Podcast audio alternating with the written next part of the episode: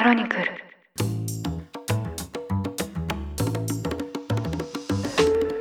おはようございます。2023年9月25日月曜日ニュースコネクトあなたと経済をつなぐ5分間パーソナリティの新井里奈です。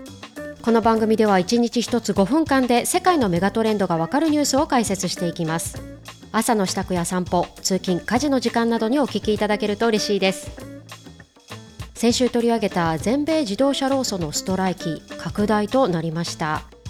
現地時間22日の期限までに労使交渉に進展がなかったため当初3カ所で行われていたストライキが41カ所まで増えています。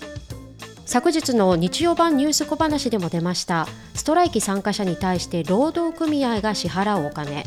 調べてみたところ1週間に500ドルほど日本円でおよそ7万4000円支払われるそうです。こうした試算から当初は3ヶ月間ストを実施できる予算があるとされてきましたがここに来て3箇所も増え組合側自動車メーカー側両方のタイムリミットが変化したことになります。またこの件大統領選にも波及していまして共和党候補のトランプ氏そして民主党候補のバイデン大統領も今週にも現地入りすることが発表されました。今後もまだ進展がありそうな本件引き続き追っていきたいと思います。さて今日はそんなアメリカの隣国カナダに関するこちらのニュースを取り上げます。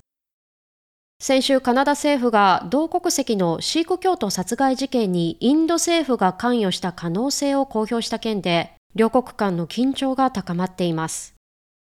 この件はもともと今年6月、カナダ西部のバンクーバー近郊で、シーク教指導者であるハーディープ・シン・ニジャール氏が覆面の2人組によって射殺された事件で、当局による捜査が続いていました。これに対し、カナダのトルドー首相が先週、ニジャール氏とインド政府を結びつける可能性のある信用できる訴えを調査していると議会で発言。これが大きな波紋を呼んでいました。これに対しインド外務省は馬鹿げていると強く反発。その後、両国は互いに駐在している外交官をそれぞれ国外追放としたほか、インド政府はカナダ市民へのビザ発行を停止するなど、両国間の溝が深まっています。インドといえば、今や世界一の人口を誇り、また対中関係も背景に経済大国としての存在感を増す国。アメリカをはじめ、インドと友好関係を築こうとする国々が多い中、今回のカナダの動きに慎重姿勢を示す国々は多く、そんな反応の弱さにも注目が集まっています。捜査の進展によってはこの2カ国だけではなく同盟国との関係にも波及する可能性のある本件。今日はその背景としてシーク教徒がなぜカナダに多いのかというこれまでの歴史と今後も気になる各国の反応を見ていきたいと思います。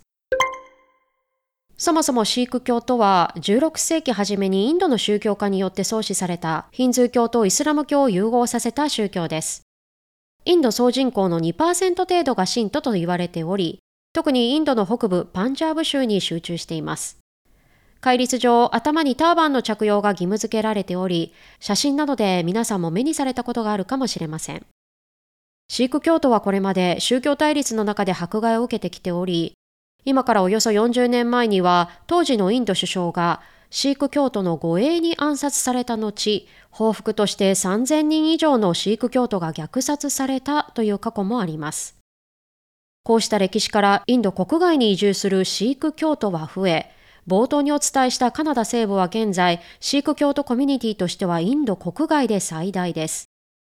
他にもイギリスやオーストラリアにも移住したシーク教徒は多く、カリスタン運動と呼ばれる独立国家の建国を目指す運動も行われており、今回射殺されたニジェール氏もその運動を支持していた一人です。一方のインドですが、これまでにもモディ首相はヒンドゥー至上主義を掲げており、国内で人口8割を占めるヒンドゥー教徒を基盤に支持を獲得。逆に少数派であるシーク教徒のカリスタン運動は政府によって禁止され、ニジェール氏はテロリストとしても指定されていました。今回もインド政府はカナダに対し、カリスタンのテロリストと過激主義者をかくまっていると非難。こうしたインドの対応は他の国に対しても同様で、国が抱える宗教問題というのは友好関係を築きたい国々にとっても懸念材料の一つとなっています。そこでカナダ同盟国の反応です。ファイブアイズと言われる機密情報共有の枠組みに締結しているカナダ。イギリス、アメリカ、オーストラリア、ニュージーランドというのがその他4カ国、同盟国になるわけですが、今回のカナダの動きについてはどこも深い懸念を示すにとどまり静かな反応です。またイギリスは現在進めているインドとの貿易協議も継続する方針を示しました。現状カナダは本件に関する徹底的な証拠というのをまだ公表していない状況でもあるので、今後の進展を見てからという各国の待ちの姿勢とする見方もありますが、人道的な視点からも期待されていただろうカナダへの協力具合というのは思ったほど大きくなかったという印象です。ただ、ニューヨークタイムズでは、アメリカの諜報機関がカナダに対してもともとの射殺事件に関する情報を提供していたとも報じており、内容によっては2カ国間だけではなく今後こうした同盟国とインドの関係性にも本件が波及する可能性が出てきています。今後は捜査の進展具合が焦点となりそうです。ということで今回は宗教問題を発端とするカナダとインドの対立を取り上げました。実は香港ではヒンドゥー教シーク教どちらの寺院もありまして互いに徒歩圏内という場所に位置しています。ヒンドゥー教寺院は最近建て替え工事が終わって新しくなりシーク教寺院は真っ白な門構えでどちらも綺麗です。